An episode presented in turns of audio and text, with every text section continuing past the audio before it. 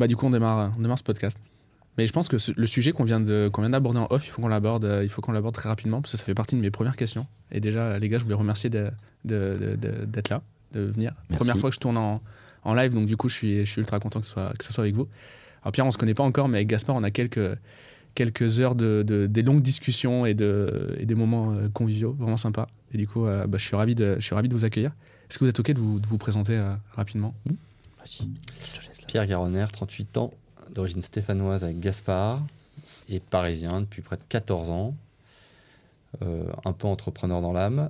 je dis un peu parce que je suis passé par de l'entrepreneuriat raté, du salariat et entrepreneur avec Gaspard sur Mime depuis 5 ans. Trop bien. Et donc, je suis Gaspard, j'ai- je suis lyonnais, j'ai quatre enfants, entrepreneur depuis toujours dans le digital, depuis mon jeune âge, à 13 ans, où j'ai appris Mm. à coder et euh, monter des business en ligne. Et voilà, on en a monté plein. Avec Pierre aussi, on en a monté plein. Euh, aucun ne marchait euh, jusqu'à ce qu'on fasse mime et là, on s'éclate. Tu parles de business en ligne. le... Est-ce que Mime, c'est un, un business en ligne qui dérape et qui devient un truc énorme? Ça, Moi, c'est comme ça que je le, je, je le... Quand je, vous- entends, c'est comme ça que j'ai l'impression que. Euh, en tout cas, moi, Pierre, il croyait plus que moi au départ, ça c'est certain. Euh, moi, j'y suis pas l'air culon, mais un peu. En tout cas, quand Pierre est arrivé à me convaincre, on a fait ça trois, trois mois, jour et nuit, on l'a développé puisqu'on avait les compétences entre nous deux. Et euh, ça dérape dans. ce- Oui, la réponse est oui, puisque euh, on le lance sans vraiment savoir si ça va marcher. En fait, ça cartonne tout de suite. Donc oui. Et, euh, et, quand ça, part comme ça, c'est quoi les premiers. euh, J'imagine que vous accumulez une dette de, tout, en fait, parce que c'est pas, pas, dimensionné pour devenir aussi gros, euh. Non, c'est clair qu'on a de la- on- on- les années passant, on a eu de la dette effectivement sur tous les sujets, effectivement, que ce soit sur le sujet euh, finance, le sujet comment tu gères la finance, comment tu gères l'encaissement, tu vois, comment tu gères la tech, comment tu gères le design, etc., etc. Mais on s'est vite en fait euh, entouré d'équipes externes. Mm. On s'est dit avec Pierre, on, on voudrait euh, garder notre liberté de pas manager, donc on est resté en fait deux pendant trois ans. Euh, mais en s'entourant quand même effectivement d'équipes d'équipes externes. Euh, et effectivement, tu as raison, c'est un projet qui a été fait un- à la main euh, de manière un peu artisanale en réalité. Et on s'est euh, professionnalisé avec le temps. On est devenu de start-up à, à scale-up. euh, en tout cas, c'est voilà, c'est ces phases-là qui sont aussi intéressantes dans, la- dans l'aventure. ouais. Et, et, Tu pardon, es, bien entouré Mm. et même tu découvres des métiers auxquels tu pensais pas être confronté. Euh, je te prends un exemple tout bête. Tu commences à encaisser des volumes importants, Mm. donc tu as des solutions de paiement, puis après tu te retrouves à bosser avec un mec qui est un broker en solutions de paiement. Donc le mec, son métier, Mm. c'est de te négocier les meilleures fees avec des solutions de paiement qu'on appelle des PSP, c'est des prestataires de solutions de paiement. Et donc lui, il connaît le marché par cœur, en France, à l'international. Et cette personne va t'accompagner pour ton meilleur setup de PSP. Et ça, c'était presque au début de l'aventure qu'on était déjà en échange avec des gens comme ça. Donc, Hmm. j'aurais jamais imaginé que déjà ça existe. Ouais, parce qu'en plus, vous avez le statut de, de plateforme, vous êtes pas, vous éditez pas, donc j'imagine qu'il y a Non. des complexités en plus techniques en termes de, de, de KYC, des trucs comme ça. Ouais, bien sûr. Alors nous, on a effectivement, sur ces sujets-là, on a voulu cadrer tout de suite pour être Mm. vraiment les plus carrés possibles. Euh, donc sur les sujets de KYC, on l'a fait dès le départ, on a été euh, très vite en tout cas. Donc, euh, mais c'est des choses qu'on a découvertes, bien sûr. Euh, quand tu te lances, effectivement, la partie paiement, tu te dis, ok, on va prendre PayPal, on va prendre euh, Stripe ou je sais pas qui, et puis basta. En fait, non, ça marche pas Mm. du tout comme Ouais, ça. Quand tu commences à, à encaisser du volume, euh, faut se professionnaliser. Donc on a appris sur tous les métiers. euh, et puis après, on s'est fait aider, ouais. Hmm, super. Et, et comment vous répartissez vos rôles dans, dans l'association au départ et peut-être maintenant, si ça a peut-être évolué d'ailleurs? Assez facilement, au départ, la plateforme a été codée par GAS, qui était du PHP procédural. Ça, c'est ce que j'ai retenu. PHP 5, dégueu. Bah, comme moi, je, fais, bah, je, je code pareil que toi.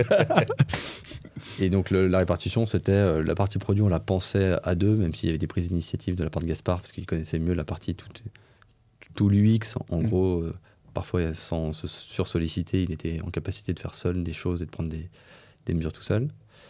Et moi, c'était plus la partie relation client et bizdev au départ. Donc la relation client, Mm. c'était vraiment répondre à tous les tickets qu'on pouvait recevoir. Alors les tickets au départ, c'était des mails. hein, c'était, euh, Ouais. on n'avait pas Zendesk, C'était archaïque. donc c'était des mails et des WhatsApp, beaucoup. ok, waouh. Ouais, ouais. Mm. C'était des- genre des centaines de conversations par jour euh, minimum. Soit plus pour de la relation client, enfin de la relation, de l'account management avec des créateurs qui avaient besoin euh, d'être aiguillés, d'être assurés, d'être accompagnés sur euh, la création de compte, sur euh, comment promouvoir le compte, ce genre de choses. Mm. Et puis après, pas mal de mails, ouais.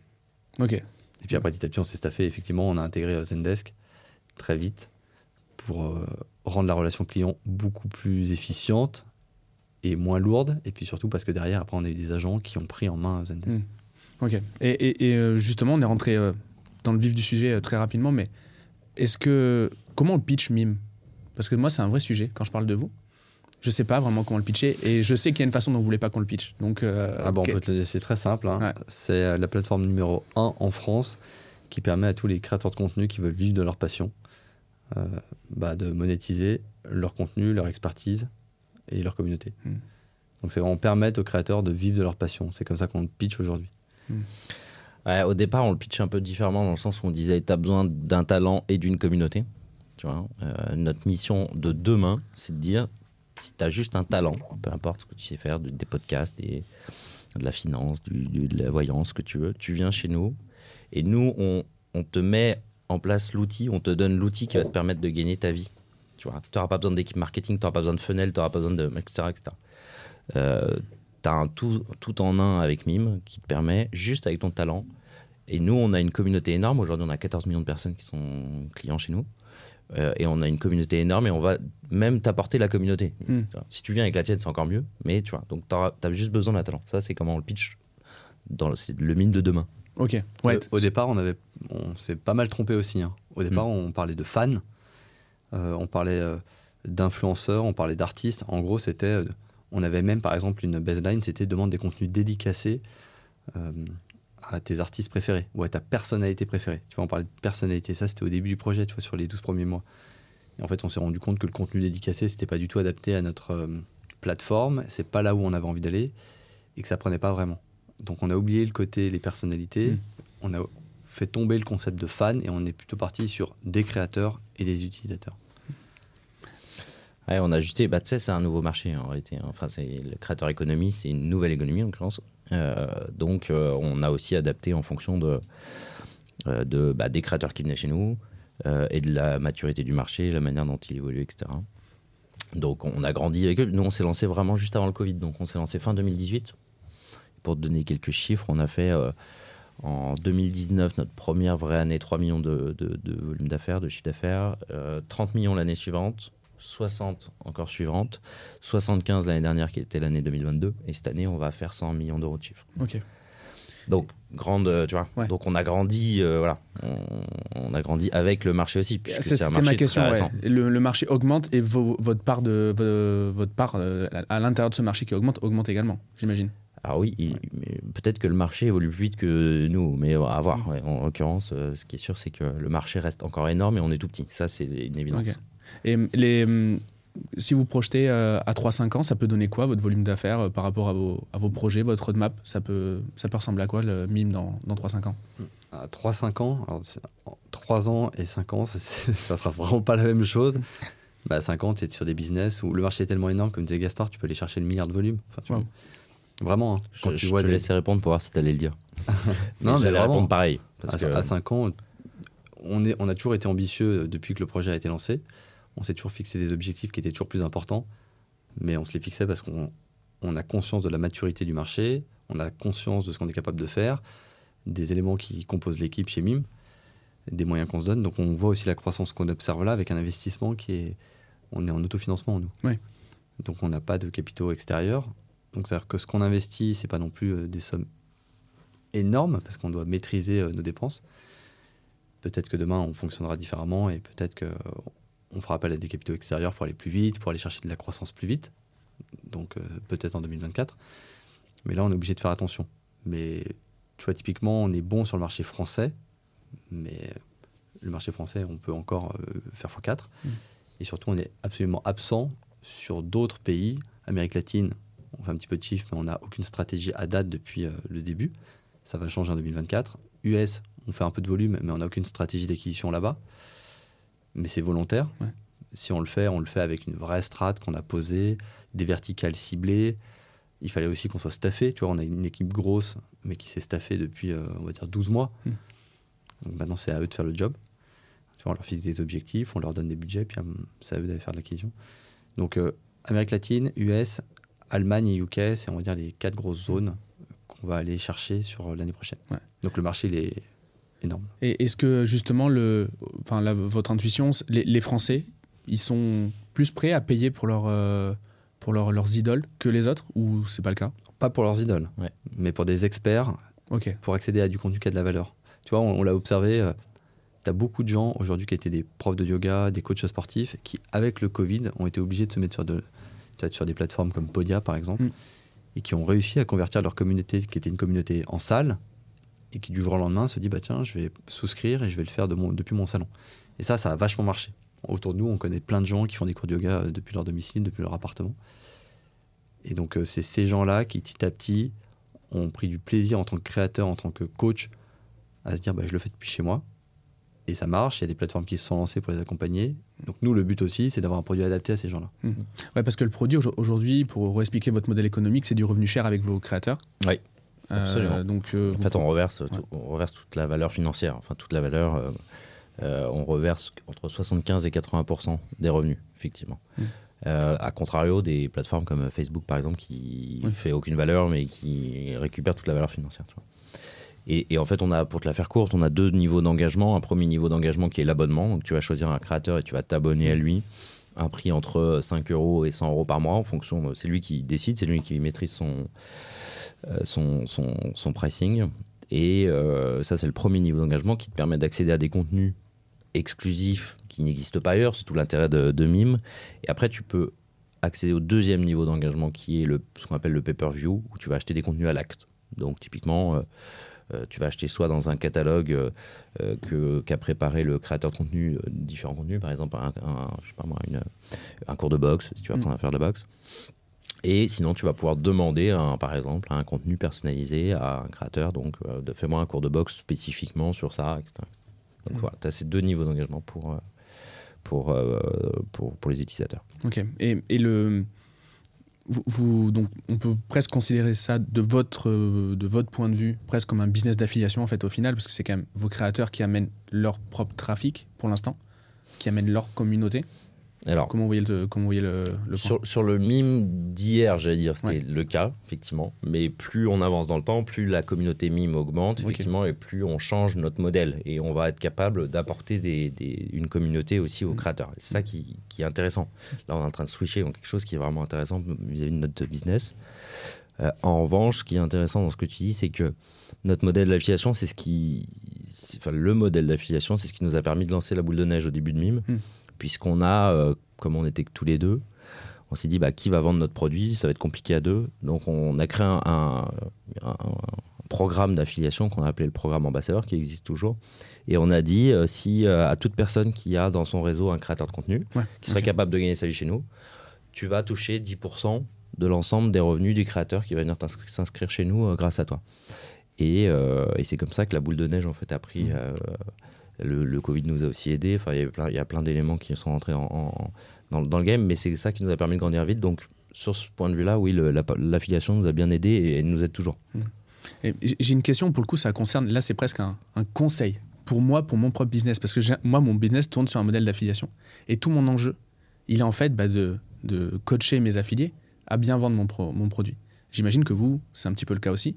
Si le créateur, il joue pas le jeu, il fera pas de business et du coup, vous non plus. Comment, comment vous gérez ça? Comment vous activez ça? Moi, j'ai un peu l'impression des fois d'être un euh, travailler dans la grande distribution et d'aller euh, activer les mecs pour qu'ils euh, pour, pour qu'ils mettent pour qu'ils mettent en tête de gondole. Bah, je pense peu, qu'on le fait moins bien que toi. En, en gros, j'allais te dire, coacher nos ambassadeurs pour bien vendre le business et convaincre et faire des, être des vrais prescripteurs de la solution pour les créateurs. euh, je pense que les montants sont tellement élevés, la perspective de revenus est tellement importante pour les ambassadeurs qu'ils ont bien compris euh, Hmm. le discours adopté, la valeur ajoutée qu'ils peuvent euh, justement apporter à un créateur en disant bah, Allez, inscris-toi sur Mime, tu vas voir, tu vas monétiser ton contenu. Et tu as des ambassadeurs qui ont tout intérêt, par exemple, à trouver des mécaniques pour convaincre le créateur ou alors qui vont créer des réseaux euh, de fans qui pourraient potentiellement s'abonner à ce créateur. Donc, eux, ils vont user de plein d'arguments pour convaincre un créateur de s'inscrire et qui peut s'inscrire avec le lien d'affiliation de l'ambassadeur. Donc, eux connaissent parfaitement la plateforme. Tous les ambassadeurs, on leur a créé une plateforme dédiée, euh, tu sais, une espèce de console où ils peuvent suivre tous les revenus par justement euh, par affilié. Euh, par affilié, tu vois le détail des revenus, si ça émane d'un abonnement, d'un média privé, Ouais. tu vois, d'un contenu personnalisé. Donc c'est assez propre. Tu vois, on leur génère des, rapports financiers mensuels. Donc l'ambassadeur, il est content, il est dans un écosystème qui est transparent, il voit tous les revenus par affilié. Donc, et puis surtout, la promesse, elle était importante, comme disait Gaspard, c'est que c'était 10% des revenus sans impacter les revenus du créateur. hein. C'était sur notre Ah marge. oui, ok, d'accord. Ça, c'est important. Donc, Mm. le, créateur, il sait même pas s'il est parrainé ou pas. Du moment qu'il a cliqué sur un lien traqué, qu'il a eu son cookie, enfin, qu'il s'est inscrit, Mm. que c'est rattaché à l'ambassadeur, mais ça, ça n'a aucun impact pour Mm. le créateur qui ne sait pas s'il est parrainé ou pas. Donc, il s'en fiche de savoir qu'il est parrainé d'ailleurs. Mm. Ça ne joue pas sur ses revenus. Et la promesse de base, qui a changé, on va dire, il y a six mois chez Mime, c'était que tu touchais 10% des revenus à vie. Donc, pour des, questions un peu légales et puis même de- Légales, de, ouais. projection future, on s'est dit à vie, c'est pas viable. Donc, on l'a maintenu à vie pour les, cré- pour les ambassadeurs qui, sont, euh, qui étaient inscrits sur la plateforme et qui avaient souscrit avant. En revanche, à partir de maintenant, c'est 36 mois. Ce qui est déjà énorme. Tu vois, une durée de 36 mois, tu Mm. touches 10% Ouais. quand tu as un créateur qui est capable de faire 10, 20, 30, 40, 50 000 euros par mois et que c'est ton affilié, c'est génial. Ouais, C'est- C'est de l'argent, euh, c'est passif. Maintenant, effectivement, tu as raison, ta question, c'est dans quelle mesure l'ambassadeur peut euh, avoir une espèce de mainmise sur le créateur? Ça, pour, pour plein de raisons, notamment pour des raisons éthiques, on veut pas qu'il y ait de relation. D'ailleurs, on permet même pas au créateur d'avoir une relation directe avec l'ambassadeur et vice-versa. Il n'y a pas de messagerie. euh, voilà. Mm. Mais généralement, ils se connaissent et ils échangent depuis les réseaux sociaux. Mais ça, après, c'est leur popote Mm. interne. Et euh, est-ce que les agences, s'il y en a qui, il y a des business d'agences qui se sont montés, euh, ce qu'ils appellent les, les OMF, je crois, un truc comme ça, euh, ou euh, OFM, ou je sais plus. Mhm. Est-ce que pour vous, c'est des, bah, c'est des, c'est des alliés ou c'est des ennemis ou un peu entre les deux Comment vous voyez le, comment vous voyez le truc? De mémoire, eux, ils utilisent nos, nos programmes ambassadeurs. hein. C'est un peu ça. Donc, ça reste des ambassadeurs. Nous, ce qui est important, c'est d'arriver à cadrer. Quand il y a des nouvelles méthodes, euh, tu vois, qui s'organisent, en fait, c'est d'arriver à cadrer. Donc, euh, on, on discute avec certains, effectivement, et on essaie de cadrer un petit peu les choses. Mais ça reste des ambassadeurs, donc ça reste des alliés, effectivement. Ouais. ouais. Il faut euh, que tout le monde fasse les choses bien pour que ça marche bien et que ce soit voilà, durable dans le temps. Après, Mm. c'est la responsabilité du créateur qui parfois fait confiance peut-être à une agence. Donc, c'est sa relation contractuelle avec Ouais. une agence. Donc, nous, on n'est pas derrière, on ne sait pas ce qu'il signe. Euh, quel est l'engagement de l'agence par rapport au créateur? Quel est le taux de rev share qu'ils ont mis en place? Nous, on ne peut que mettre en garde le créateur en disant attention, euh, c'est ton contenu, c'est ton compte. En théorie, l'accès ne, ne- ne doit t'appartenir qu'à toi. Donc, si tu fais un mandat. euh, avec une agence pour donner un accès, etc. C'est ta responsabilité que tu encours sur le contenu qui peut peut-être être publié par euh, une tierce personne. Donc nous, on met en garde, clairement, mais on n'a pas vocation à encourager Ouais, ce, type, ça. ce type ouais, de pratique. Hmm. Au, au contraire, on aurait plutôt tendance à dire à mettre en garde ou à proposer des services de conciergerie interne qui sont gratuits, qui sont proposés par Mime. Hmm. Ouais, hyper intéressant. Et, si- et si, on revient, si on revient à la genèse du projet, comment ça, se, comment ça sort de, de terre, euh, Mime? Je te laisse y aller. C'est toi qui me l'as poussé au début. Ouais, Ah, j'étais persuadé que c'était toi, Gaspard. Bah, non, non, non, mais c'était c'est ensemble. Non, c'est mais- ensemble. Je disais ça. C'est ensemble, mais c'est vrai qu'on a, comme disait Gaspard, c'est qu'on a eu des projets perso qui ont parfois marchouillé, qui ont été des projets one shot. Tu vois, un projet qu'on lance et qu'on revend deux semaines après, mais c'est rigolo. Et là, donc on était, le confinement n'existait pas, hein, il n'y avait pas de sujet. On essaye de se dire, allez, ce projet, c'est le dernier projet, Mm. parce que ça nous saoulait d'avoir des petits projets qui, qui, qui barbotaient. Et on connaissait les réseaux traditionnels hein, sur lesquels on n'était pas forcément actif. Snapchat existait évidemment à l'époque, hein, mais Mhm. mais on n'était pas actif et on dit tiens, c'est des modèles qui viennent que de la pub. Tout est basé sur le revenu publicitaire. Moi, j'en venais. Ça faisait 8 ans que j'étais en régie pub, donc je connaissais la monétisation des plateformes, qu'elles soient web ou mobile ou in-app. Et là, de dire ceux qui créent la valeur, comme disait Gaspard, c'est les, internautes, enfin, c'est les créateurs. Ils créent la valeur, ils publient des photos, des vidéos, ils font des lives. Par contre, derrière, ils touchent rien. Le Mm. constat, c'était ça c'est que tu touches rien, juste content d'avoir des likes et des followers. Et si on leur dit, bah, chez nous, tu touches de l'argent, pas parce qu'il y a de la pub, mais parce que les gens qui like et qui te suivent, potentiellement, ils vont payer, forcément, on va attirer les créateurs. Maintenant, après, libre à eux d'être convaincants auprès de leur communauté, mais il y a toujours une communauté hardcore au départ, les premiers followers, certains sont prêts à payer. Donc c'était le pari, c'était de se dire, on fait quelque chose sans pub, ou faut sortir la carte bleue pour accéder à du contenu exclu. Et donc on fait des... Je me rappelle, c'était l'été, effectivement, on a fait des, des petites maquettes, Gaspard s'est codé, donc ça c'est génial. Et on fait un POC, et c'est en novembre 2018, 11 novembre, je crois. On met en ligne le premier projet. C'était trois mois de dev, on avait bossé comme des acharnés. et on contacte sur Instagram, on fait des copier-coller sur des micro-influenceurs, enfin, ou des influenceurs qui ont 5 000, 10 000, 50 000 followers, euh, des créateurs, des créatrices, et on leur dit euh, Tiens, on a développé ça, inscris-toi, tu vas voir, c'est génial, tu vas pouvoir monétiser ton contenu, mais avec de l'assurance, tu vois. C'est pas comme si, euh, comme si le produit existait déjà, etc. Tu vois. On avait dû mettre limite des, des faux avis. C'est sûr, des faux avis de Comme créateurs. lancement de business. Angélique, c'est génial, grâce à Mime, je peux vivre de ma passion. Mais en tout cas, voilà. Et, on, et assez vite, tu as toujours plein de curieux qui se sont dit bah, tiens, si je m'abonne à ce créateur ou à cette créatrice, ça me donne accès à quoi? Je, débloque, je débloque un profil. Ça n'existait pas, donc il y avait aussi toute la curiosité, je pense, des utilisateurs. Mais ça a, pris très vite. Un, un- truc que je trouve euh, hyper intéressant, c'est quand on discute de votre business avec, enfin quand j'en discute avec mes potes, ils disent mais attends mais il y a des gens qui payent pour, donc c'est souvent la question. Et à côté de ça, moi je me dis attends mais avec tous les problèmes techniques qu'ils ont eu, avec euh, l'hyper croissance etc. Il faut que la promesse soit certes, enfin hyper validée. Il faut que ça soit euh, hyper euh, hyper efficace du point de vue du créateur et du point de vue du public. Donc en gros ça annule complètement la, remarque de mes des, personnes avec qui je parle de ça parce qu'en fait, y a, euh, en fait, bah, ça fonctionne super bien, malgré le fait que vous ayez eu plein, plein de plein de sujets. Vous, avez pas mal parlé de, vos problèmes avec l'agence, etc. Donc on, on peut en parler ou pas d'ailleurs. Mais quand vous avez mis en ligne le site, il y a eu un gros bug, etc. Et malgré ça, ça cartonne quoi. Et, et vous êtes en croissance tout le temps. Bah, t'as forcément des mecs qui sont intéressés. Alors, tu vois, ce qui était intéressant dans ce que disait Pierre, ce qu'il y avait en plus dans la genèse, c'est qu'il y avait certaines communautés qui voulaient en savoir plus sur un créateur de contenu. Tu vois, ils voulaient pouvoir discuter avec lui, Ouais. euh, échanger, etc. Et ça, ça a aussi bien marché. Il y a ce plan-là, il y a le plan de vouloir un expert dans un domaine X ou Y, un coach de sport, etc. Et ça s'explique. Si chacun a, toi, tu paierais certainement pour pouvoir euh, échanger, avoir des contenus juste personnalisés avec un Ah, entrepreneur, par ouais, exemple. Tu vois ce que Ouais, il y a des mecs qui payent pour avoir le petit macaron bleu sur Twitter. Tu vois ce que je veux dire. Tout est vend- Mm. tout, tout se vend sur Internet. Donc en réalité, non. Euh, moi, où j'avais, j'étais plus sceptique au départ sur Mime, c'était ce côté abonnement qui était encore nouveau. Tu vois, Netflix, Mm. c'était, tu vois, ça c'était très nouveau. On avait plus l'habitude effectivement de la pub et c'était très dégradé en fait ta, ta- euh, ta- navigation sur le web, sur tous les services. Donc ça, c'était un peu moi le côté sceptique et en fait, tu te rends compte que le marché évolue totalement et t'as que de l'abonnement maintenant sur tous les sujets, tu es sur de l'abonnement. Euh, donc nous, on, on surfe en réalité sur cette vague-là. C'est comme ça que tu expliques que, euh, effectivement qu'il y a des gens qui soient prêts à payer quoi. Et puis, un des. On parlait du phénomène de l'affiliation qui était importante, mais on a eu aussi assez vite des, des créateurs, influenceurs issus, par exemple, de télé, Ouais. qui ont des énormes communautés sur les plateformes, tu vois, sur Meta, sur Snap.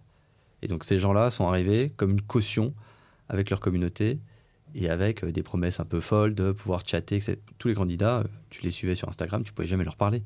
Et là, les candidats de télé se mettaient sur une plateforme et si tu t'abonnes, bah, eux s'engagent, euh, entre guillemets, moralement à pouvoir te répondre, à répondre à tes questions, à te faire, un- en l'occurrence, un contenu personnalisé, peut-être dédicacé ou pas, mais en- et ça, ils l'ont fait. Et c'est ça aussi qui a permis de générer beaucoup de traction au départ. Mm. Tu vois, de faire connaître, de générer beaucoup de beaucoup d'inscriptions utilisateurs qui après ont eu la curiosité de s'abonner parfois à d'autres créateurs.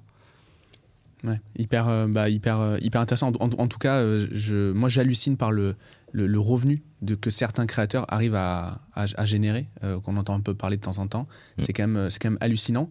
Aujourd'hui, un, un- un créateur classique, moyen, il peut, il peut espérer combien et, et comment il peut générer son revenu. En gros, c'est quoi une bonne pratique et, et un revenu à peu près estimé euh, en face Qu'est-ce que, qu'est-ce que ça pourrait être? J'allais dire une moyenne de 2000 euros, moi, 2000 euros par mois en, Ouais. en moyenne. En fait, les, ceux qui font vraiment la masse, c'est les petits créateurs chez nous, hein, que tu connais pas forcément toi, mais, euh, mais qui, sont, euh, qui sont suivis par euh, 30, euh, 40 000 personnes sur Insta, et avec ça, tu arrives effectivement à générer 2, 5, euh, par cas. Ouais. Après, euh, après t'en t'en as qui peuvent gagner jusqu'à 100, 150 000 euros par mois sans problème chez nous. Donc, euh, euh, tu as des secteurs, alors tu en, parlais un petit peu tout à l'heure, mais euh, ce qui a, ce qui, ce qui- une des verticales de contenu, parce que nous, on travaille avec des verticales de créateurs de contenu, tu vois. Euh, tu as les coachs sportifs, évidemment, tu as la télé-réalité, tu as le machin, tu machin. Euh, une qui a marché, tu en parlais un petit peu tout à l'heure, c'est euh, le, le, le modeling photo qui a marché chez nous. Et euh, sur des.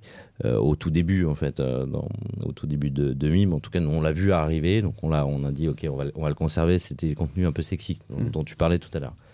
Euh, on l'a vu arriver, on l'a cadré tout de suite. Et là, ça, effectivement, sur, ces- sur ces créateurs-là, ce que tu as pu voir en ligne, quand, tu- quand tu parles des revenus comme ça, c'est surtout sur des créateurs comme ça, aussi. Euh, et donc ça, c'est arrivé aussi avec le Covid, etc. Et donc on a notre job, si tu veux, c'est de dire peu importe ce que tu fais, tu es bienvenu chez nous. tu, peu importe ta, ta, ta verticale de, de, de, de, contenu, tu es bienvenu chez nous et, et viens avec ta communauté ou viens sans et nous, on te permettra de gagner tes premiers revenus. Comment vous structurez la, la modération chez vous? J'imagine que vous avez une team, mais comment Deux. Comment ça? La modération, elle s'opère dans un premier lieu par de l'IA, qui est une techno externe qu'on a intégrée et qui va euh, screener tous les contenus photos et vidéos et qui va être capable de disqualifier un contenu euh, considéré comme illégal ou alors de disqualifier un contenu qui a vocation à être parce que plus sensible, qui a vocation à rester dans le domaine privé de l'app et pas rendu public. Ça, c'est des petites techniques parce que les créateurs peuvent mettre des contenus publics pour euh, teaser les utilisateurs et tu peux mettre des contenus privés. Donc l'IA d'abord opère une modération et ensuite l'IA est capable de, de pousser un contenu qui mériterait une modération humaine. Donc il va le pousser en admin chez nous et là après on a une équipe d'une dizaine de modos qui tous les jours justement opère ce type de, de modération donc de manière très manuelle. Ok. Donc l'IA fait quand même le gros gros taf, Mm. mais on a quand même de l'humain derrière. Ok. Hyper, euh, hyper intéressant. Et, euh, et la modération, c'est autant dans les messages que dans le contenu ou juste, euh, juste le contenu euh? On a aussi une autre techno sur la modération des messages où on est capable par exemple de, de gommer ou de disqualifier des mots-clés qu'on a pu rentrer en base. Mm. Par exemple, les échanges de coordonnées personnelles sont interdits. Mm, mm. Donc dès qu'on a des séries de chiffres, une adresse postale, une adresse mail, Mm. euh, c'est directement. Ça, c'est de l'IA. Mm. Ouais. Et on a aussi mis en place des mécaniques un peu de warning qui fait que si on a un utilisateur ou un créateur qui essaye toujours d'outrepasser l'IA, on est capable de lui émettre des avertissements automatiques et puis de suspendre son compte s'il y a vraiment des, tenta- Mm. des tentatives de détournement. En fait, comme on n'était que deux, on redit, euh, on a essayé d'automatiser euh, tout ce qu'on pouvait, tu vois, au, au départ. Euh, fait euh, plus ou moins avec les pieds, mais Mm. ça, ça marchait en tout cas. Euh, et notamment, effectivement, toute la modération pour que ce soit le plus. qu'on soit dans un environnement le plus safe possible, tant pour les créateurs que pour les, les utilisateurs. Et je pense que c'est ça qui fait qu'on on a duré dans le temps.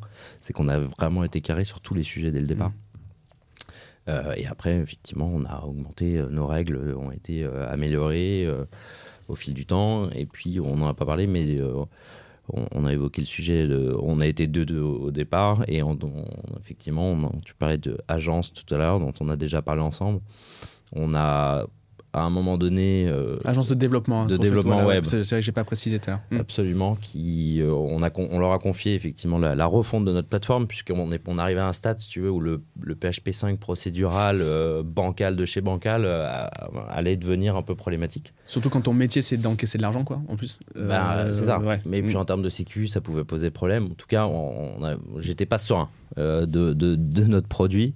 Et donc, on a décidé d'internaliser effectivement, euh, enfin, de, de confier le- la refonte de notre plateforme à une agence euh, parisienne, en l'occurrence de développement. Ça s'est très, très mal passé, puisque quand on a mis en ligne, c'était en juillet 2021, euh, la plateforme a été down pendant 15 jours, je crois. C'était. euh, euh, donc on générait à cette époque, euh, je sais pas, peut-être 5 millions d'euros de chiffres euh, mensuels, tu vois. Donc tu imagines les 15, 15 jours, c'est colossal.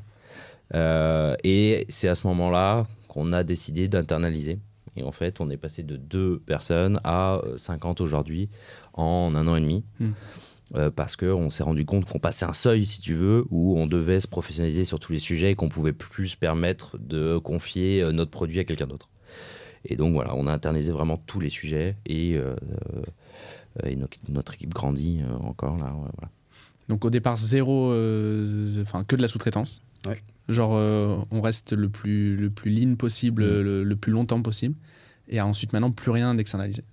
Ouais, c'est ça. La, tech en interne à la base, effectivement, qu'on a sous-traité. Mm. Et, euh, et après, ça nous a. Tout, euh, par exemple les relations presse, euh, les affaires, tous, mes- tous les métiers, Manon qui est là, la partie design, la partie légale, la partie euh, ressources humaines. Tu vois, à une époque, euh, franchement, hein, on se prenait pas la tête, on avait des cabinets de chasse Hmm. Qui nous recrutaient euh, des devs, tu vois, des bacs, des fronts. euh, tout. Mais on a fait le calcul, je crois que ça, nous Ça a coûte coûté, une fortune, ouais. Ça nous a coûté, je crois, en un an, un demi-million Waouh. un demi-million d'honoraires. C'est pas drôle du tout.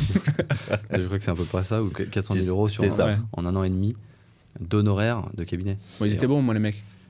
Oui, je, ça dépend. non, mais là, on s'est dit, on peut plus. Enfin, voilà, Ouais. là, on, on était vraiment dans une logique d'optimisation de coûts. Et puis, euh, c'est- pas possible, tu vois, de dépenser euh, Mm. de cette manière. Il fallait vraiment qu'on garde la main aussi sur euh, nos recrutements. Et on a fait un recrutement incroyable qui a été notre DRH. Mm. du coup, c'est. Voilà. Et ça a été par un cabinet, je crois, aussi, notre DRH. oui. Ça a été d'ailleurs le dernier, je crois. Et à partir de ce moment-là, lui nous a dit c'est terminé. On passe plus par des cabinets. Vous allez me donner un petit peu de budget pour faire des annonces Mm. sur LinkedIn. 100 000 balles, Voilà. abonnement annuel. Voilà. On garde Welcome to the Jungle pour la forme, pour avoir une, une jolie vitrine Mm. d'annonces, de job desk. Et puis, et puis maintenant, voilà. Trop bien. Et, et si on refait l'histoire, qu'est-ce que qu'est-ce qui aurait dû, quelle personne aurait dû être recrutée plus tôt? Ou quel, quel poste du moins? La tech. Ouais, le CTO, euh, c'est toujours compliqué de refaire l'histoire. Tu peux pas refaire l'histoire. c'est pas mais tu tires pas les bonnes leçons non plus. Parce que quand tu te lances ta boîte, tu vois, tu, tu fais ta boîte, si tu veux qu'elle cartonne, tu l'as fait à la mano, comme on l'a fait en réalité. Et tous tous les mecs qui ont fait leur, les succès, ça a été comme ça. Tu peux pas refaire l'histoire parce que tu, tu, tu le ferais comme ça. En réalité, t'as pas le choix parce que t'as pas les moyens, t'as pas machin, t'as machin. Nous, on avait l'avantage d'être très complémentaires avec Pierre. Lui sur le côté plus business, moi sur le côté plus tech. Donc on a pu le lancer comme ça, tu vois. Donc moi, je réponds pas à cette question. Je refuse. C'est ma réponse. Est-ce que Pierre, toi, tu réponds ou pas? Non, la tech, toi, tu- pour toi, c'est. oui. Ah, peut-être qu'un CTO qui nous aurait permis Mm. de superviser avec la SS2I, ça, Mm. Mm. on aurait peut-être gagné du temps, évité des erreurs. Mais, euh, mais c'est bien parce que c'est dans l'urgence qu'on a pu recruter un super CTO et qui, a, hum, qui a été obligé de déconstruire tout ce qui avait été fait justement en externe. Et puis là, on a une équipe top et puis euh, voilà. Trop bien. on, a, on, on crée les bases solides du code de demain. Quoi. Donc ça prend du temps, on est toujours. euh, on sait que ça prend du temps parce qu'il a fallu repartir de zéro. hein. On partait sur une nouvelle plateforme, tu vois, des nouveaux langages. euh. Mais maintenant, on sait que voilà. là, Aujourd'hui, on est capable de le dire, mais on n'aurait pas été capable de le faire. Internaliser, c'est la clé. Ça a ses limites d'externaliser. Après, il y a des métiers qui sont externalisables. Faire de la modération, c'est externalisable. Mm. De la re- relation client, ça n'a parfois pas de valeur d'internaliser, clairement. Euh, par exemple, ton UX, ça dépend de ton business, mais tu peux aussi passer par Ouais. des, des agences qui t'accompagnent. Ouais, c'est un rush à un instant T, mais euh, ouais, Ouais. du coup. Mais nous, le produit, c'est tellement la clé de notre business que toute la partie design, toute la partie euh, ouais, design, expérience utilisateur, tech, Mm. ça c'est clair. Il faut les gens en interne, euh, il n'y a pas de débat. Tu vois, on a une partie de la relation client qui est euh, internalisée et une partie qui est externalisée. Tu vois? Et externalisée aussi parce qu'il faut couvrir certains euh, fuseaux horaires. Mm. Donc, bah, ça nous permet de pouvoir répondre, par exemple, 24 sur 24 euh, à des tickets qui peuvent venir des US, du Canada ou d'ailleurs. Ouais, hyper intéressant. Et, et le, si je retourne un peu le truc, et là peut-être que tu vas vouloir répondre. C'est, ça a été quoi, là, si on doit aussi euh, du coup analyser, mais pas refaire l'histoire, le truc qui a fait que MIM, c'est pas un projet comme un autre Le fait que c'est pas une boîte comme une autre, c'est une boîte qui est rentable, euh, c'est une boîte qui, est, qui, a tous les attributs d'un truc stylé en fait. Hmm. Et donc c'est quoi? C'est, c'est quoi les, Eh le ben, bah, L'élément de réponse d'avant, d'avoir de la tech, je pense, dans, dans, la, dans ton, enfin, quand tu fais un produit comme le nôtre, la tech dans, dans l'équipe fondatrice, je pense que c'est effectivement indispensable. Le deuxième truc, moi, que je dirais, c'est que on a vraiment pensé le produit pour qu'il soit le plus simple possible euh, et le plus bankable possible pour les créateurs. Euh, tout ce qu'on a fait, tout ce qu'on a pensé au fil des premières années, et même encore maintenant, c'est comment on va optimiser les revenus des créateurs et donc notre revenu à la fin, forcément. Mm. Euh, moi, je, je le synthétiserais comme ça. Je sais pas si tu as une autre réponse, Pierre, mais Bah, c'est ce qui me marque. En fait, c'est un peu innovant, sans prétention, mais de d'apporter une promesse sur un marché, de dire on va t'aider à monétiser, à gagner ta vie. Tous les gens qui créaient du contenu ne gagnaient pas leur vie. Ou alors ils avaient une manière d'en gagner, c'était le placement produit. En gros, il y avait que Ouais. ça. Mais tout le monde n'a pas une ligne éditoriale qui te permet de faire du placement produit. Et puis, tout le monde n'a pas envie de faire du placement produit. Tu as presque plus envie de faire payer un utilisateur parce que tu estimes faire du contenu de qualité, plutôt que de profiter de ta communauté pour essayer de leur vendre quelque chose qui n'a rien à voir avec toi. Tu vois. Si tu es un expert en marketing, que tu as une communauté qui te suit parce que tu fais des, des contenus sympas, tu leur expliques comment être un expert en SEO, et que demain tu leur dis au passage, j'ai une super montre, euh, je vous donne un code promo, vous allez voir, vous, vous voulez toucher 50 euros au lieu de 100. Enfin, pour moi, il n'y a pas de rapport. Quoi. Mm. Alors après, souvent, les gens Ouais. font des placements en fonction de la ligne éditoriale que sont la leur. Mais nous, on arrive à un moment où c'est dire, allez, gagne de l'argent. Mm. Tu, on te promet de gagner de l'argent en ligne facilement. Tu crées un compte, c'est facile. Le lendemain, une fois que ton compte est certifié, tu peux générer tes premiers euros. C'est plutôt sympa. Il y a plein de business, tu vois, qui se sont lancés à une époque. Euh, tu vois, tu avais des apps pour, par exemple, je sais pas, tu avais Carrefour qui a besoin d'avoir des gens qui vont tester pour aller dans les Ouais. rayons pour voir si le réassort est bien fait, ce genre de choses. Et tu avais des apps, je connaissais des potes qui avaient lancé des apps comme ça. Je sais pas si aujourd'hui ça cartonne, mais tu as toujours une promesse de générer des revenus, de gagner un peu d'argent, parce que tu te balades dans les rayons de Monoprix Carrefour et tu prends en photo, te upload, tu es rémunéré 2 euros parce que tu as fait ton petit Sherlock Holmes. Mhm. Tu avais aussi des apps qui te permettaient de tester des apps et d'être rémunéré, tu étais rewardé parce que tu téléchargeais une app, que tu la testais. Donc, il y a de l'appétence pour les gens de gagner de l'argent facilement en ligne depuis son smartphone. Bah, notre promesse, c'était ça.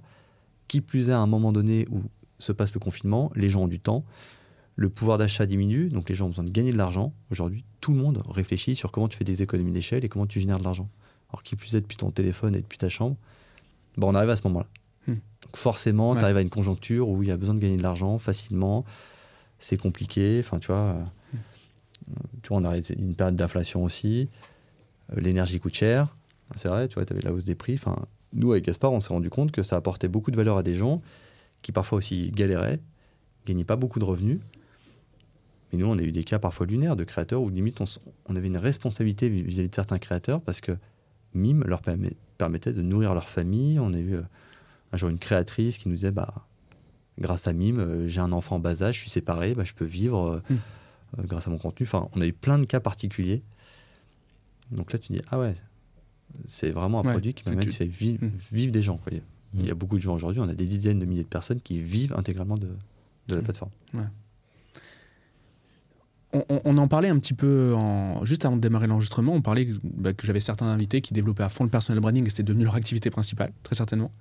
Euh, vous, justement, là, en ce moment, euh, vous, faites, bah, vous faites ce genre d'interview. Vous faites ce- on a- J'ai l'impression que, que vous développez ça. C'est peut-être euh, l'arrivée de Manon, je sais pas si. C'est L'arrivée de Manon. Je te mais, euh, mais du coup, euh, du coup, c'est que- voilà, quelle est le, quelle est l'intention derrière? Est-ce que vous le faisiez pas avant parce que vous étiez sous l'eau? Ou euh, est-ce que voilà, quel est le, euh, quels, quels sont les enjeux pour vous en fait?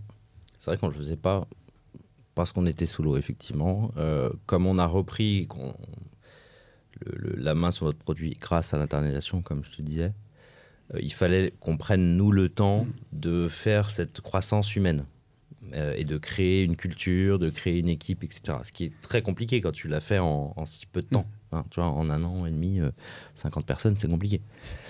Donc il faut euh, le temps de structurer tout ça. Et donc c'est pour ça qu'on on s'est focus là-dessus. On n'a pas pu d'ailleurs euh, aller à, la vitesse à laquelle on aurait aimé sur le rattrapage de la technique qu'on avait suite à l'agence. Euh, donc on avait besoin de se concentrer sur ces deux éléments-là et on n'était pas encore prêt pour passer l'étape suivante, c'est-à-dire attaquer les nouveaux marchés dont on parlait tout à l'heure et passer de start-up à scale-up, ce qu'on fait maintenant, ce qu'on va faire maintenant. Et donc, ce qui va accompagner ça, c'est effectivement une com maîtrisée. On a pu aussi internaliser une équipe com. Et c'est à ce moment-là que, grâce à Manon, ça a été structuré et on a pu, euh, on a pu commencer et prendre le temps de le faire. Voilà. Donc on en est au tout début, donc c'est un des premiers grâce à toi. Mais, euh, mais euh, je pense qu'on va continuer. Ouais. Parce qu'en fait, je pense qu'on a beaucoup, jusqu'à présent, on a beaucoup subi la communication. Ouais. C'est-à-dire, des choses sont parfois dites euh, dans la presse, dans les médias, sur les réseaux sociaux. Et, et notamment grâce à l'ar- à l'arrivée de Manon, l'idée c'était de reprendre le contrôle sur, euh, sur ce qu'est Mime, c'est quoi notre vision, c'est c'est quoi notre produit concrètement, euh, comment on est verticalisé, on a vocation à accueillir quel type de créateurs, comment on modère les contenus, parce qu'il y a beaucoup de fantasmes parfois autour de la plateforme, autour de cette économie euh, des créateurs, mais les gens ne savent pas ce qu'il y a derrière. Et nous, tout le travail qu'on fait, et c'est intéressant, on peut en parler avec toi, on en parle avec, euh, parfois aussi avec des journalistes, c'est de leur expliquer que tu as un vrai travail de modération et qu'on est Mm. une des seules plateformes qui modère de cette manière certainement les contenus. Qu'on a vraiment un combat qui est, je pense, qui est intrinsèque, c'est de se dire on veut pas d'anonymat sur la plateforme. Donc c'est pour ça qu'on parle de KYC. KYC, c'est Know Your Customer, c'est tu vérifies l'identité d'un créateur parce qu'on estime qu'il va publier du contenu, il a une responsabilité sur euh, sa ligne éditoriale, donc on veut savoir qui il est, qu'il est majeur, euh, et qu'il ne peut pas se cacher derrière un pseudo. Donc ça, euh, voilà, le KYC créateur, il est indispensable chez nous, et on a même vocation à inciter les utilisateurs à se vérifier, soit avec la pièce d'identité, à minima à vérifier leur numéro de mobile, mais on veut pas d'anonymat sur la plateforme. On sait les dégâts que ça fait euh, Hmm. sur tous les réseaux Ouais. classiques, gratuits. Donc ça, ça fait partie de, des choses qu'on a mis en place et on explique quand les gens nous posent des questions sur Mime, tu vois, euh, dans les médias, on est en capacité d'apporter des réponses qu'on n'apportait pas avant, parce qu'avant, on ne prenait pas la parole. Donc on, on, parle de modération, on parle de désanonymisation, on parle de notre vision, là où on a envie d'aller, des marchés qu'on a envie d'explorer. Et là, on considère qu'aujourd'hui, c'est indispensable de faire ce travail d'évangélisation. Mm. Donc, euh, on est content de le faire avec toi, tu en es ravi. Et bien, on a eu des bons coups de pied aux fesses, justement, par euh, l'équipe comme chez nous en interne, qui s'est staffée, et puis qui est en capacité de pouvoir euh, bah, caler des moments comme ça, de faire des droits de réponse à des journalistes aussi. Ouais. Parce que parfois, il y a des choses qui sont écrites, bah, qui sont erronées, parfois, il y a des choses qui sont vraies, mais qui méritent aussi d'être complétées. Donc voilà. Et ça vous plaît? Euh, Ouais. euh, ouais. Ouais. Non, c'est top. Et l'impact aujourd'hui de la, la French Tech, on- tu l'as dit, startup, scale-up, tout ça. euh, L'impact pour vous, aujourd'hui, vous êtes bootstrap, ça, ça tend, donc bootstrap, donc autofinancé. Euh, Peut-être que ça viendra évoluer euh, plus tard euh, selon, selon vos besoins, j'imagine. Ouais, En tout cas, vous, vous l'envisagez éventuellement. Ouais. Et, et- et l'impact de la, la French Tech aujourd'hui, qu'est-ce que ça vous apporte? Parce que c'est vrai qu'au final, on, on voit des papiers, mais de l'intérieur, clairement, ça vous, ça vous, apporte, ça vous apporte quoi d'y être? Bah, la French Tech, tu veux, outre le rayonnement que ça a pu apporter à la boîte, et, à la- et nous, c'est une, preuve de confiance comme ça d'être aussi euh, supporté euh, par le gouvernement et de faire partie de ce label de 120 startups euh, prometteuses, parce que c'est les 120 startups les plus prometteuses dans l'écosystème français. Ça nous engage sur des devoirs. Donc, on a des droits et des devoirs en, ayant, en étant membre. Donc, tu vois, par exemple, je te donne l'exemple tout bête, mais par exemple, on est en train d'établir un bilan carbone, ça fait partie de nos obligations. Donc, euh, concrètement, je te prends l'exemple, tu vois, avec Amazon, on est certifié Amazon, toutes les énergies des serveurs sont des énergies renouvelables, par exemple. Parce que globalement, nous, notre impact carbone, il est majoritairement sur la partie serveur. Ouais. Et puis après, ça, c'est notre popote interne, c'est surtout le recyclage qu'on fait en interne, mais ça, c'est autre chose. Tu avais aussi un, un pacte de parité qu'on a signé. Euh, L'objectif, c'était qu'on ait un minimum de plus de 20% des membres du COMEX qui soient des femmes. Donc ça, c'est évidemment atteint. Et puis après, on a un objectif euh, plus long-termiste qui est de 50% de femmes au sein de la boîte. Et euh, là, il n'y a pas, en termes de chiffres, tu vois, aujourd'hui, on est un petit peu moins de 40% de femmes. Hmm. Euh, Quand on a commencé, il y avait zéro femme, puisqu'on était deux. Deux mecs. Et les premières recrutements qu'on a fait, il se trouvait que c'était que de la tech, donc c'était que des hommes, Ouais. de fait. Mm. Et aujourd'hui, tu vois, à la tech, on a des femmes. Au produit, on a des femmes. Au design, on a principalement, principalement que des femmes. Euh, dans l'équipe Customer Care, on a, je vais pas dire que des femmes, Thomas, va- mais on a, on a beaucoup de femmes. Et euh, ça fait vraiment partie de la stratégie de recrutement. Tu vois, d'Omar, notre DRH, c'est. euh, voilà. Un, parce que ça fait partie de notre ADN et qu'on a envie aussi de, de mixer les talents au sein de la boîte. Et puis parce que ça fait partie de nos engagements aussi au sein de la French Tech. Mm. Et puis ça permet d'avoir aussi des. Bah, d'ouvrir des portes plus facilement. Tu vois, on a une Ouais. relation privilégiée avec, euh, avec les administrations si besoin. Donc ça a du bon de faire partie de ce label. Trop bien. Puis en termes d'image, c'est sympa aussi. Enfin, c'est sympa. Ça, ça vient récompenser un petit peu le travail de Ouais. toute une équipe, tu vois. Donc de, de pouvoir être sectionné deux années de suite, on l'a été. Donc euh, voilà, et ça vient nous encourager à aller plus loin, à aller chercher aussi euh, bah, ces fameux marchés, enfin d'aller pousser vraiment le, le- le projet au bout, quoi. Hmm. Il y a des accompagnements à l'internationalisation, par exemple. Ok, d'accord. et qui va faire partie de notre, euh, notre strat 2024. Donc là, on peut vraiment euh, s'appuyer sur la French Tech qui va nous, nous mettre en relation avec les bonnes personnes. Dans quelle ville aux US c'est préférable de s'implanter? Comment recruter nos premiers salariés? Enfin, tu vois, ce genre de choses. Ok, hyper intéressant. Et, et- et, euh, justement, l'internationalisation, vous, au niveau de l'équipe, qu'est-ce que vous envisagez? Comment, comment vous allez staffer euh, pour. euh, Bah, sur toute la partie produit, on ne devrait pas avoir de besoin à court terme. Ça, c'est des, projections. hein. Il faudra qu'on qu'on- qu'on voit comment ça. Je- Ce, ce qu'on pense, c'est que ce qui va être très important dans notre job, euh, ça va être d'avoir des account managers euh, à l'étranger. Puisque la culture est différente, euh, les langues évidemment sont différentes, les fuseaux horaires sont différents.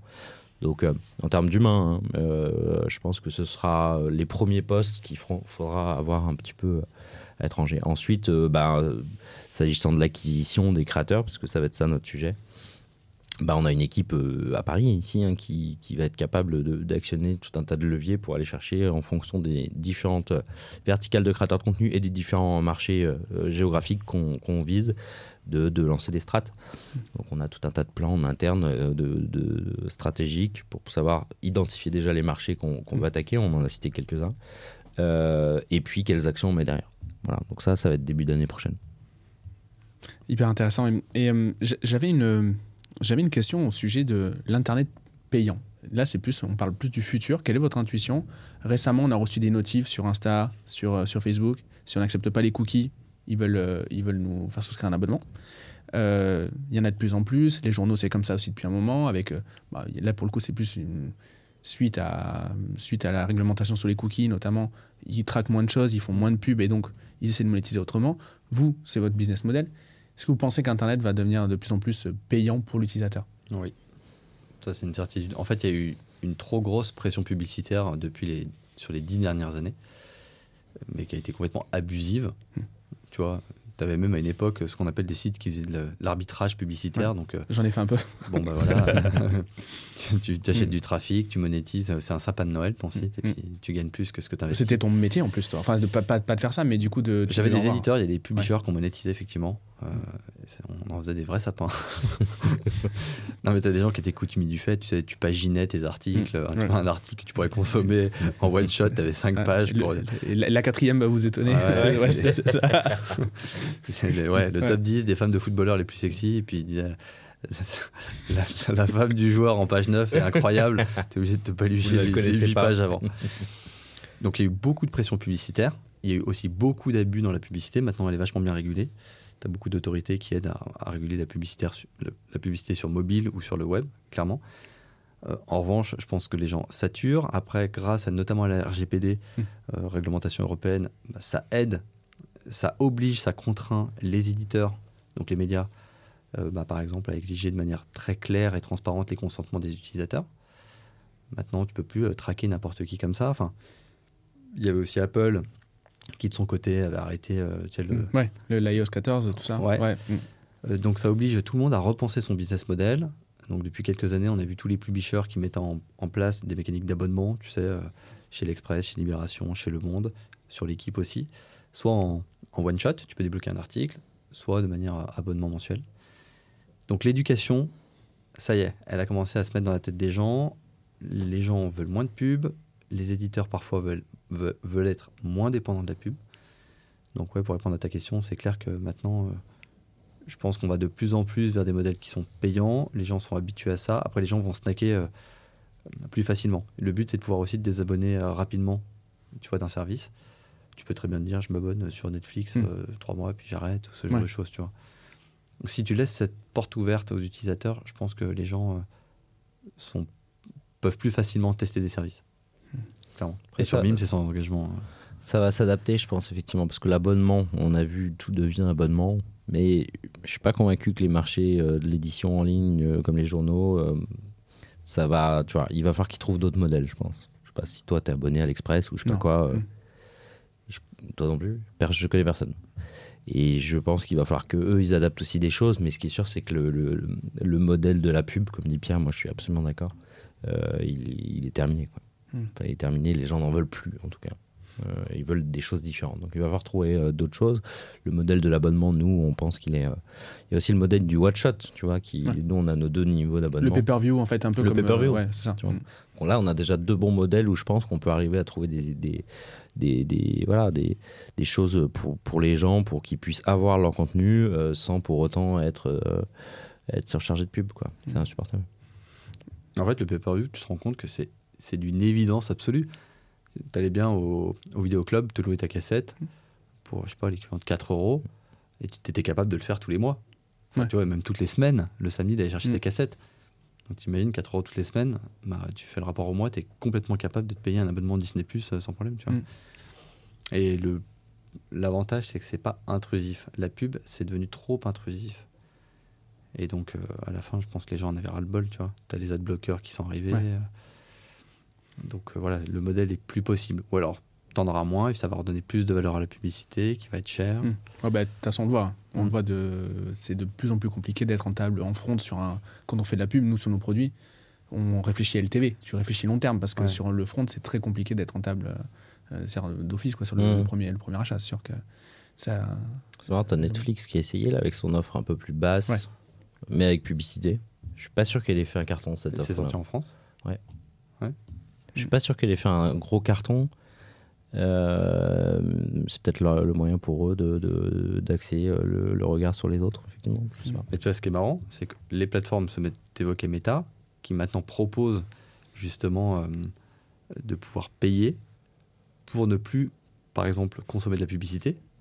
Donc c'est fou parce que maintenant aujourd'hui ils te font payer pour ne plus pouvoir accéder à ce, que, ce qui a fait leur, Ouais. le- le- leur valeur, c'est-à-dire euh, vivre de la pub.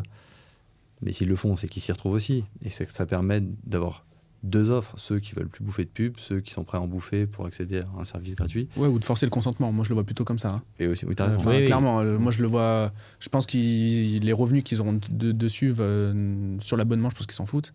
Je pense que c'est vraiment de forcer le consentement et de, de, de, de arriver à traquer. Enfin, je présume, hein, on est dans le complot, mais c'est moi j'y crois vraiment en tout cas. Bah, YouTube l'a fait, ça cartonne. Hein. Ouais, Leur bah, moi- abonnement pour supprimer la pub, Ouais, moi je, je, Il est colossal, je- hein. ouais, je suis, je suis moi aussi, client. Ouais, je suis un des clients. Et euh, T'es client, toi? Je- maintenant, je suis passé, c'était pour YouTube Musique. Hmm. Pas pour YouTube, j'ai pas passé le cap, mais là, je suis passé chez Spotify, je, je dois l'avouer. Il me reste deux questions, mais la suivante, c'est la, la, la, la, la pro- la- la première que je vais vous poser, c'est celle que depuis tout à l'heure, il me tarde de vous poser. C'est qu'il me faudrait une anecdote quand même sur euh, une anecdote sur des euh, peut-être que le la modération vous aurait remonté euh, du contenu ou des messages ou des trucs au sujet de, de créateurs, au sujet de clients euh, finaux. Et euh, il, il me faut il me faut une anecdote. Euh, alors attends, bah, alors, des anecdotes, il y en a plusieurs. Mm. Nous, on a eu un créateur un jour qui a pété un plomb parce que le site euh, était, je me rappelle très bien, parce que c'est moi qui m'étais fait les tickets et j'avais eu la personne au téléphone. Il pétait un plomb parce que là, il gagnait plus de revenus. Enfin, les revenus baissaient un petit peu chez lui, mais parce qu'il y avait de l'accoutumance. Il pouvait plus s'acheter ses clopes. Donc, euh, je me rappelle, il, me- il avait exigé à ce que je lui paye ses clopes. Non, ça, c'était vraiment au lancement de la plateforme. Et après, anecdote marrante, euh, tu sais qu'on avait fait un, un deal avec Jean-Claude Van Damme à l'époque, au départ, parce que justement, quand Je on crois que Gaspard m'en a déjà parlé, mais je pense qu'il faut vraiment en parler. mais là encore, c'est on cherche, on, on essaye vraiment de, de- de trouver le concept, on essaie de voir si c'est adapté aux personnalités. Jean-Claude Van Damme, c'est une grosse personnalité qui a peut-être, je sais plus s'il a 30 ou 50 millions de followers cumulés sur les différentes plateformes. Et puis il est, à la fois clivant, mais d'un autre côté, il est très séduisant et euh, il est très engageant. C'est une forte personnalité. Et donc on le rencontre. Et la rencontre était quand même. elle, était, assez, euh, assez croustillante, tu vois. Donc c'était une rencontre euh, sympa, marrante, mais euh, et elle a Jean-Claude Van Damme. Donc voilà, l'idée c'était de faire un partenariat avec lui, que lui s'investisse sur la plateforme, nous partage ses conseils, euh, sa morning routine, mettre du contenu exclusif. Mais après la suite du rendez-vous, euh, ça reste confidentiel. Je peux pas. D'accord, ok. Ouais, moi, je, je garde un truc que j'ai bien aimé, c'est le, le début, le, le lancement du projet, qui, est, comme je te disais, a pris tout de suite. Et c'était en fait la période la plus excitante en réalité. Euh, parce que on s'attendait à rien. tu Ça vois. devient vrai en fait. Tu te rends Ça compte que- devient vrai. Ouais. Et ce qui matérialise un peu ça, c'est qu'on avait un mail par commande au départ. Wow. Enfin. Et je sais pas à quelle date, on aurait dû noter la date. À, à un moment, on s'est dit non, c'est plus possible. Ça, plus c'est pas, trop bien. mais pas de Zendesk, donc du coup le SAV dans Ah les mails aussi. Non, mais c'était Ouais. vraiment à la mano, hein, tout, tout ce projet-là. Donc, euh, effectivement, là, c'était un mail. Donc, au départ, l'excitation de recevoir, tu vois, on se levait le matin, on se dit, attends, combien on a eu cette nuit? Tu vois, ce côté excitation quand tu laisses un- lances un business, quand tu es entrepreneur, entrepreneur Comme en la ligne, petite cloche euh, euh, Shopify euh, Absolument. à chaque vente. elle est incroyable. Ouais, ça. ouais. Et puis attends, faut, faut avoir en tête que même si on encaissait, euh, il y avait une transaction à 9 euros hors taxe, nous on prenait un euro. Donc en fait, on était refait de recevoir un Ouais. mail pour nous dire qu'on avait gagné un euro. Et après, quand tu vois que ça s'accumule, etc., c'est génial. Et quand on faisait les premiers graphes, tu vois, on développait en PHP des, des graphes pour suivre les ventes et qu'on voyait des courbes comme ça, enfin, c'était Souvent, ultra excitant. en procédural, tu te rends compte que c'est hyper long à charger quand tu fais ces graphes. Bien Je sais sûr. pas, voilà, long. on, on connaît le pour truc. ça qu'au bout d'un moment, on a dû dire ça passe plus, tu vois. Euh, voilà, moi je garde cette ça. Et puis, une deuxième anecdote peut-être, c'est la rencontre euh, avec, euh, avec DJ Snake, avec qui on a eu un partenariat pendant un moment. Pendant le Covid, on est allé le voir euh, à Dubaï euh, pour le rencontrer. C'était magnifique, parce que c'était vraiment pendant le confinement ici, de mémoire. Pas pendant le confinement, mais pendant le lockdown des restos, etc. Tu vois, donc on n'avait pas la capacité d'aller au resto et on allait le rencontrer. Et, et on allait manger au resto à Dubaï avec lui. C'était une rencontre incroyable. Trop bien. Super. Je, je suis De- un, de- un de grand fan de Snake en plus. Donc, je- du coup, dernière question, ultra ouverte. Bah, c'est quoi la question que je vous ai pas posée, le sujet sur lequel on aurait dû, on aurait dû parler? Est-ce qu'il manque Est-ce qu'il y a un trou dans la raquette? Euh, notre ambition, Allez. être le leader de la créateur économie, clairement. Mais surtout avoir vocation, on a vocation à être une plateforme uni- universelle. Donc comme disait Gaspard, tous les créateurs sont les bienvenus sur la plateforme. Donc nous, on veut que demain, pour faire un booking d'un coach à domicile, pas forcément online, mais même à domicile, tu puisses le faire sur la plateforme. Euh, si tu veux suivre une conférence, tu puisses le faire sur la plateforme, que tu aies un véritable discover et qu'on soit capable demain d'apporter du contenu qui a de la valeur et peut-être diffuser des matchs euh, de MMA. Tu, vois, tu, tu fais du MMA, Gérald. Mm. Peut-être Bah, que demain, on pourra On, être. on prend des, on prend des, du coup des pay-per-view, euh, bah, pas, pas Ouais. chez vous, mais c'est vrai que ça, ça aurait beaucoup de sens de le faire chez vous. hein. Bien sûr. Mm. Donc nous, l'idée, c'est franchement de créer une espèce de concentration de contenu universel avec toutes les verticales, que ce soit dans le sport, que ce soit dans l'astrologie, que ce soit dans le- la confiance en soi. Du moment que tu vas chercher un contenu divertissant ou du contenu qui a de la valeur d'un expert, tu puisses te trouver sur la plateforme avec un véritable discover, des fils de recherche, quelque chose de très abouti. Il y aura du contenu parfois gratuit et sinon il y aura du contenu payant. L'ambition, c'est une bonne réponse, effectivement. Tu vois, on a monté vraiment cette boîte à la- en bon père de famille, on aime bien dire avec Pierre, parce qu'on a pris le temps, en fait, de gagner notre vie, de, pour le dépenser ensuite après, faire de l'acquisition, etc., etc. On aurait pu juste avoir l'idée et aller faire comme toutes les startups, Mm. euh, lever des fonds, tout de suite, ce qu'on n'a pas voulu faire. On l'a vraiment fait, on voulait grandir et pas grossir, tu vois, et c'était... euh, Et donc euh, là, là, on rentre dans une, une période ultra sympa, parce qu'on va pouvoir enfin passer de startup à scale-up et, euh, et accélérer. Donc ça va être canon. Trop bien. Bah, hâte, de, hâte de voir ça. Merci. Et euh, s'il y a des créateurs ou des futurs créateurs qui veulent s'inscrire, du coup, ils peuvent faire ça comment C'est quoi juste le process d'onboarding? C'est très simple, tu t'inscris comme sur toute plateforme. euh, Ouais. toi, toi- toi-même, j'allais dire, euh, tu passes ton KYC très facilement. euh, t'apprends- on t'apprend facilement à, à créer tes propres contenus chez nous et ça va, ça va super vite. Donc sur, sur mime.fan. Trop bien. Super. Merci les gars d'avoir accepté l'invitation. Merci top. à toi. Et du coup, euh, bah, à très très bientôt. À plus tard. Ciao.